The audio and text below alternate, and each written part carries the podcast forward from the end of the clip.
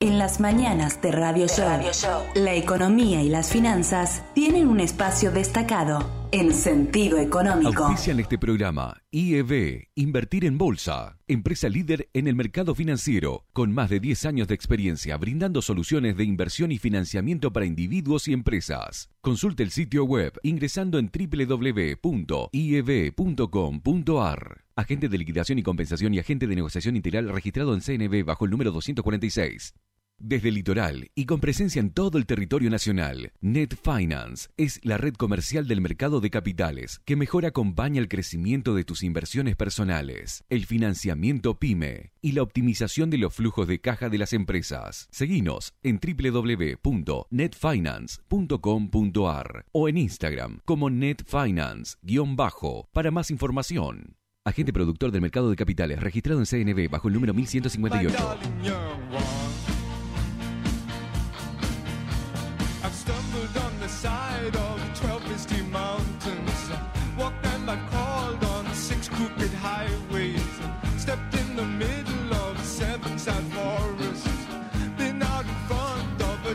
Buen día Argentina, buen día Oberá, programa número 44 de este espacio que une las finanzas, la economía, los mercados, las historias de los emprendedores, todo en un solo lugar desde el litoral hacia todo el país y todo el mundo. Alejandro Miño, buen día, el co-conductor de este programa. ¿Qué tal? Buen día, Seba Bordato. Aquí estamos con otra nueva edición de Sentido Económico en las mañanas de Radio Show. Bienvenido a la Argentina. Muy bien, saludamos también, por supuesto, al resto del equipo, como siempre, a Jorge Sakowski en los controles. A ver, Jorge, suba y baja el volumen. Ahí haga, haga algún efecto.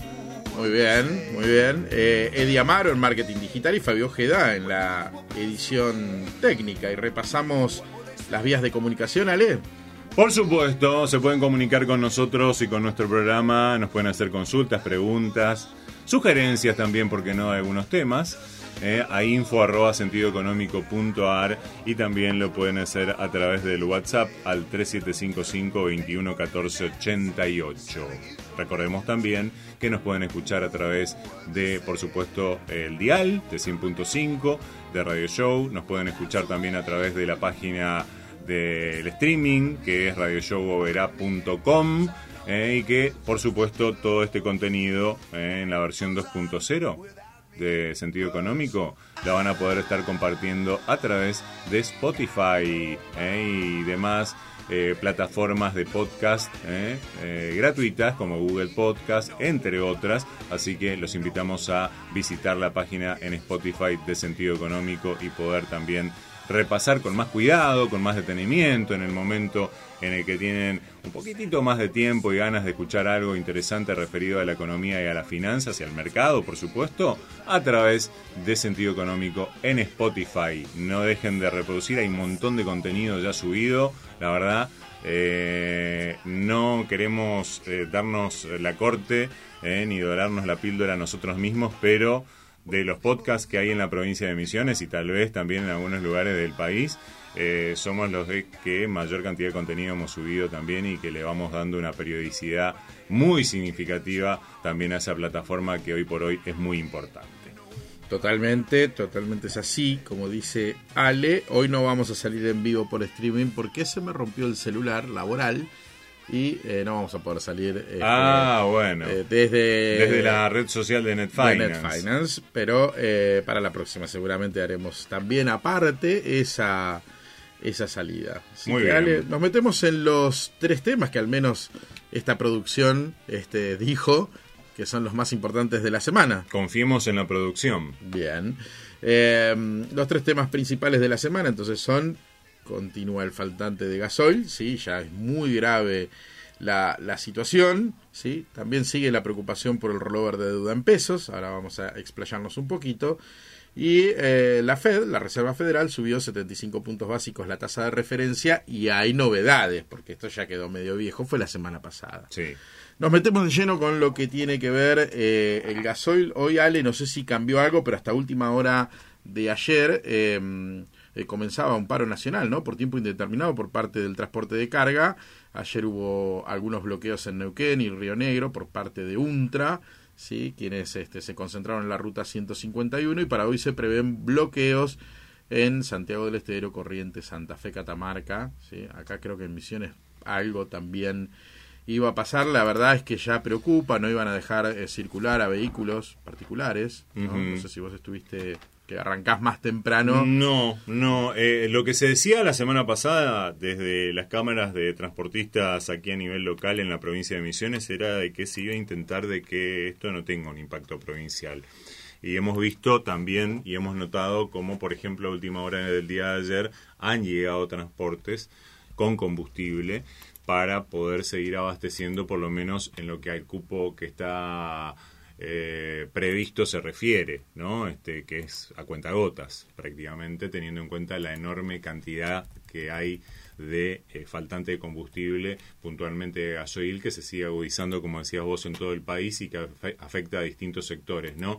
Eh, y obviamente a nosotros como provincia fronteriza nos afecta especialmente porque lógicamente los precios que manejan los países vecinos en comparación con los que actualmente rigen en la Argentina eh, se deducen obviamente a los pobladores de países vecinos como Paraguay, Brasil, en nuestro caso Chile, en otros lugares del país, a venir a cargar combustible en Argentina que está para ellos a mitad de precio, aún luego de los aumentos que se produjeron.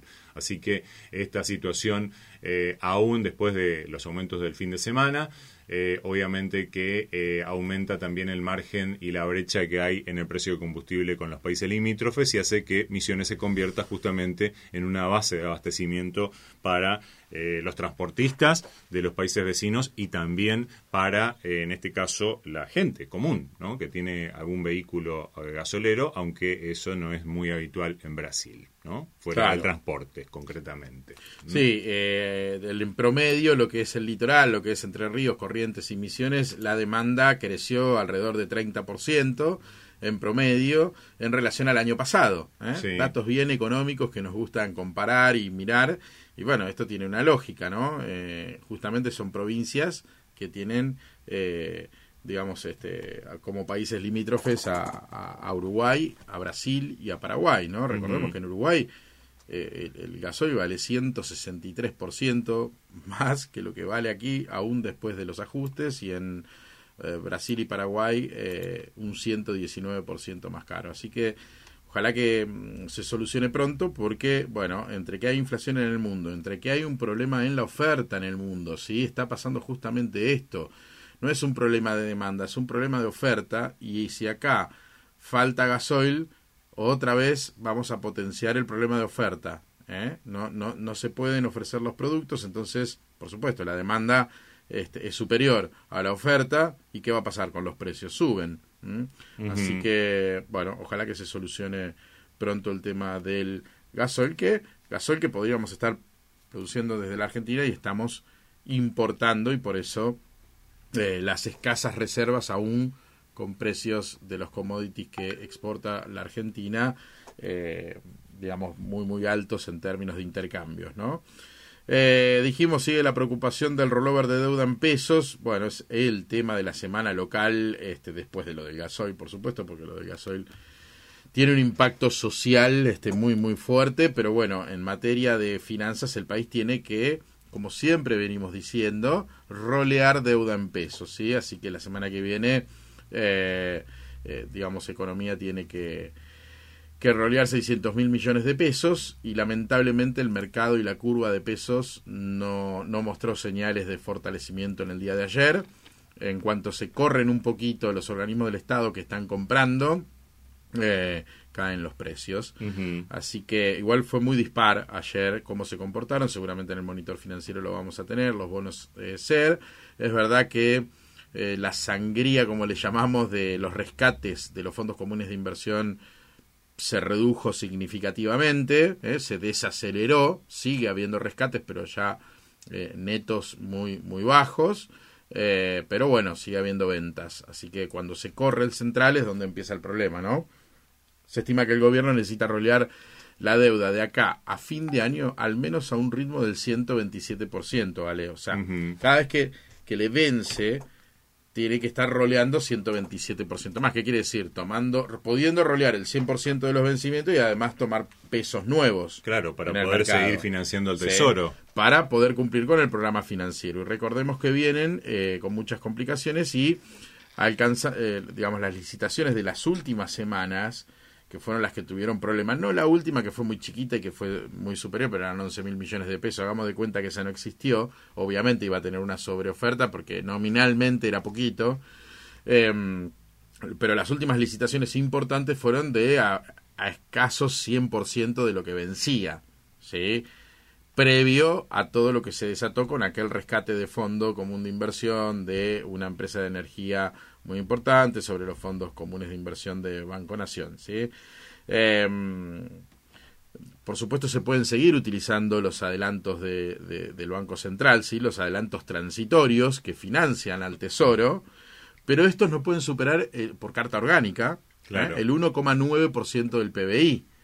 Y no estamos tan lejos de eso. Entonces, eh, lo que necesitaría rolear de acá hasta fin de año, si se usa el tope de eh, los adelantos transitorios del central hacia el Ministerio de Economía, se necesita 109%. No es tanto, pero si antes de esta situación de crash o de desconfianza o de boicot, ¿eh? hay, hay, muchas especulaciones sobre ese rescate masivo de casi 10 mil millones de pesos, todos en un día, en un mismo día, por un mercado chico, eh, eh, bueno, rolear al 109% no, no está tan claro. ¿eh? Están todos el mercado desprendiéndose de bonos ser y algunos bonos de renta fija. ¿Por qué tendría éxito en ese roleo? ¿Mm? Eh, digamos, lo explicamos medio en criollo, el gobierno no puede devolver los pesos que le vencen. Además, necesita tomar prestado del mercado más de lo que vence para no colapsar, ¿sí? para no incumplir el programa este, monetario.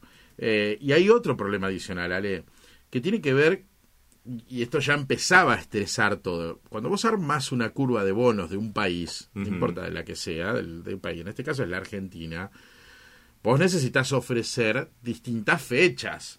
¿Eh? Como cuando uno, no sé, descuenta cheques y dice, bueno, voy a descontar a 30, 60, 90, no me voy a ahorcar a devolver todo en los próximos 30 días. Como el año que viene hay elecciones, es muy normal que una curva de bonos tenga no sé, un tramo corto que va de cero a un año, claro. un año y medio te diría, y después un tramo medio que va entre un año y medio y tres años, y después se le llama tramo largo. Bueno, el gobierno, claro, ¿quién le va a querer comprar? Si no te quieren comprar un bono a mañana, ¿quién te va a querer comprar un bono post elecciones? Porque se, todo este problema o toda esta incertidumbre generada, lo que cree el mercado, ¿eh? los agentes del mercado, los inversores, es que en algún momento van a reestructurar esa deuda y te van a patear para adelante. Entonces nadie quiere prestarle al gobierno, entonces hay un problema de plazo. ¿eh? Eh, el gobierno no puede rolear, y ya lo intentó en roleos anteriores, de irse más largo y no puede. Y el segundo problema es que el mercado encima le pide, cuando, cuando tuvo que rolear, bonos que ajustan por ser. ¿sí? Claro. Así que eh, es una combinación muy mala. No te prestan a largo ni a mediano, te digo, no largo. No te prestan a más de un año y encima te exigen que sea atado a inflación. Y el mercado ya percibe que ese ajuste puede tener que hacerlo el propio gobierno. En general, los ajustes los hace ¿no? este, el que viene. Claro. Eh, bueno, pareciera que esta vez no está tan claro que este gobierno pueda patear la pelota para adelante e incluso, vos hacías una pequeña editorial previa a este programa, hay conflictos muy graves entre el ala kirchnerista y el albertismo, si es que lo hay, me gustó esa frase. Ah, entonces no entendemos bien si esto es una farsa, si, si Alberto son tres tipos contra toda una estructura de la CAM, no sé, lo, lo, lo que se, lo, lo que se sabe es que parece que tienen que ajustar ellos y entonces hay que armar ahí una cortina de humo, ¿no? No fui yo, fuiste vos hay, unos memes, unos stickers que se señalan, ¿no? El, el Spider-Man con el Spider-Man. Claro. ¿Eh? Pareciera que fuera eso lo que estaría pasando con Alberto y Cristina, ¿sí? Entonces tenemos problemas de roleo de corto plazo, es decir, el mercado solo te presta corto y eso es un problemón, a tasas más altas, ¿sí? Y a tasas variables. Y por una variable que este gobierno no es especialista en controlar, que es la inflación. ¿eh? Posibles soluciones, porque si no, traemos solo, y este es un programa que trata de tener especificidad en algunas cuestiones. Así que me voy a poner el bonete de ministro de Economía. Me, pongo de Guzmán. Ya lo hizo igual esto. Hay como cinco o seis. Yo rescaté las dos que para mí, cuando el oyente dice, ¿qué van a hacer? Y señores, van a subir la tasa de interés para tentar más al mercado. No hay otra alternativa. Ya la subieron. De hecho, la tasa de plazo fijo pasó de 48 a 53. Eh, también lo vamos a ver en el monitor financiero. Pero la van a subir más. ¿Eh? ya lo veíamos hace dos semanas cuando empezó todo este desajuste que la tasa va a subir. Bueno, tentará a algunos inversores hacer el famoso carry trade, tentará, eh, digamos, a, otras masas.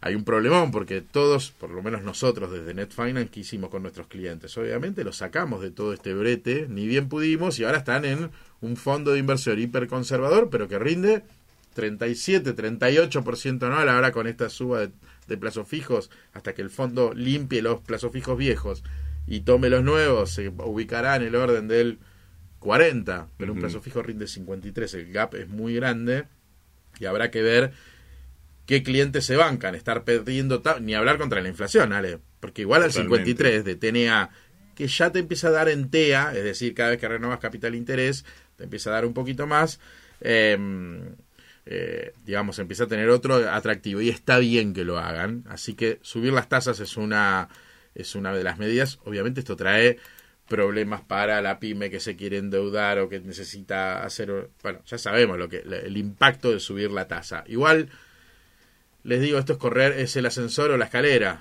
Aún con 53% de tasa TNA, que estamos hablando de alrededor de 63 de TEA, es decir, ¿qué es la TEA? Es, si yo arranco con mil pesos, renuevo a los 30 días, ya no tengo mil, tengo mil malos intereses, y renuevo y renuevo, me da una tasa efectiva mayor a la que eh, les estoy diciendo del 53%. Eso es algo que ustedes saquen los intereses, pero si no lo sacan y renuevan capital más interés, obviamente se, se transforma en interés compuesto. Eso lo que quiere decir es que el gobierno puede subir la tasa de interés o subir los encajes. Es decir, encajarle más plata a, los bonos. Más papeles. Claro, a los bancos. Exactamente. que hoy por hoy está con las LELIX en un 80% de los depósitos. exactamente. Así que es grave el tema. Y por último, pasamos al plano internacional muy brevemente, así vamos también al, al invitado, o no sé si tenemos hoy el monitor financiero rapidito, pero eh, Powell tiene, tiene que ir al Congreso, ¿sí? Dijimos que ya subió la tasa de interés eh, afuera, en, en, Estados Unidos, ¿sí? Eh, pero ahora tiene que ir al Congreso y tiene que explicar y dar indicadores y hacer ir a la bicameral, ¿sí? Como se le llama, este, para seguir explicando qué está pasando con la economía americana. La tasa de interés cambió las proyecciones de la Fed del año que viene, que iba a ser 2,8, eh, ahora prevén que para el 2023 va a ser de 3,8. Mm. Y el incremento económico, digamos, el crecimiento económico que se esperaba, que estaba en 2,2, ahora sería del 1,7. Es decir, desaceleración del crecimiento económico, pero el mercado ya está previendo una recesión, así que en los próximos días o en las próximas reuniones de la Fed es probable que este indicador también cambie y ya sea, eh, digamos, eh, poner sobre la mesa que esta suba de tasa tan violenta que está haciendo tan rápido la Fed, eh, bueno, termine en una recesión. Los bonos a dos años ya están rindiendo 3,3, es decir, que los, los, inversores se desprendieron de esos bonos, ¿sí? y Goldman Sachs que siempre dice una cosa y después dice otra, pero lo traemos, dice que ya hay un 30% de ocurrencia eh, que se dé un escenario de recesión. Con eso cerramos las tres noticias del día y si quieren pasamos a monitor financiero, lo sorprendemos a Zakowski. Vamos ahí. Monitor financiero, información precisa, en tiempo real, en sentido económico. En sentido económico.